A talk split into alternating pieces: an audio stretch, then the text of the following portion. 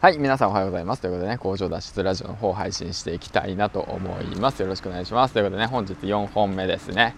はい、ということで、えっ、ー、と何話していこうかなと思ってて、でも道に迷っちゃって歩いてたら、うん、だからもうこの時間帯を楽しもうと思って余計に収録しようかなと思ってますというわけなんですけども、うん、えー、今回はですね、何話そうかな、何話そうかなってずっと考えていて、えー、今日今朝ね、ブログにも上げたんですけどまあ過去のね、ブログ記事を読んでいて、あ、これはいいなと思ったんで、上げていきたいなと思います。えっ、と、思考を止めるなっていう話ですね。まあ、僕自身ね、工場勤務サラリーマン10年間やっていて、うん、でやっぱ何て言うんだろうな誰でもできるような作業をやっていたわけなんですよ。まあ僕にとってはそう思ってただけなのかもしれないけれども、うん、だからその何て言うんだろうなその やっぱりさなんか同じ作業をするの嫌じゃないですか。工場勤務ってどういうイメージ持たれてます？皆さん。うん。そうなんですよ。まあ工場によるかもしれないんですけどまあ同じような作業をね淡々とやっていくというわけなんですけど時間を切り売りして働いていくって感じですね。うん。で8時間のね労働をしていってで8時間分のお金をもらうと。でまあそれが暇だろうが忙しかろうが関係なくみたいな感じなんですよね、うん、で工場勤務っていう形、まあ、肉体労働働き人ですね。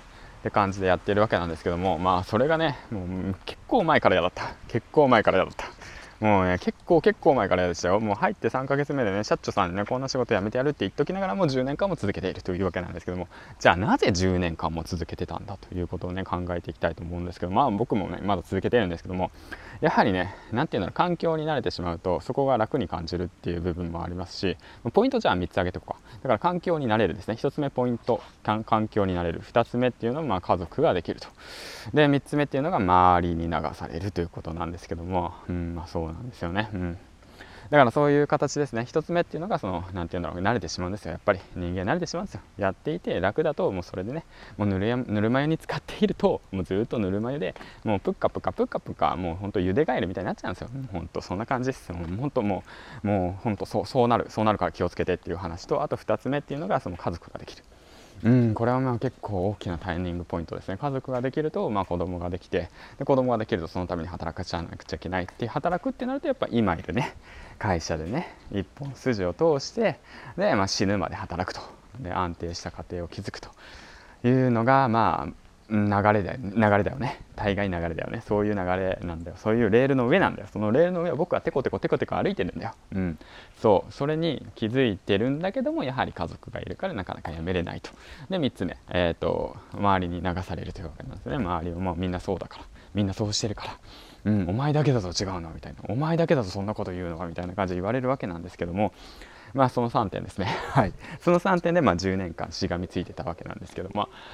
もうねもうそんなことはねもう気にするなっていう話ですね。はい、うんもうそんなこと気にしたら気にしたらいけないっていうのは責任を持って気にするなってことですね、うん、だから無責任は良くないんで。だからそういった形でなぜねそういうふうに、ね、10年間そういうふうになってしまったのかって考えたら勤めてるのかなって考えたらそのさっき言った以上の3つなんですよね。僕の中でですよ。僕の中では3つだったなと気づいたんですよね。だからまあそうで環境に慣れてしまったということとあとはまあ家族ができたっていうこととあとはまあ周りに流されたということですね。周りに流された。でそれでなんだかんだまあ居心地がいいから10年間勤めてるっていうわけなんですよ。じゃあこの先どうするか。っていうことをこれから考えていきたいと思って、まあ、今年から、まあ、コツコツ努力しているわけなんですけども、まあ、そうそう簡単には変わらないですよ、うん、変わらない変わらない、うん、明日辞めればいいじゃんって言われて辞めたらじゃあどうすんのって明日どうすんのってなじゃあ辞めたら、うん、じゃあいいじゃん。別にあの畑耕してさ、えー、と田舎に住んでさ、えー、となんていうの野菜育てて野菜食っていけばいいじゃんって思うじゃないですか。まあ僕まあちょっとずつそう思ってますけどそれを思わない人たちもいるわけだからね。うん。それを思わない人たちもそりゃいるさいるさいるさ。だからねそれをどうクリアしていくかどう乗り越えていくかっていうのがまあこのラジオの肝っていうことなんですけども。うん。はい。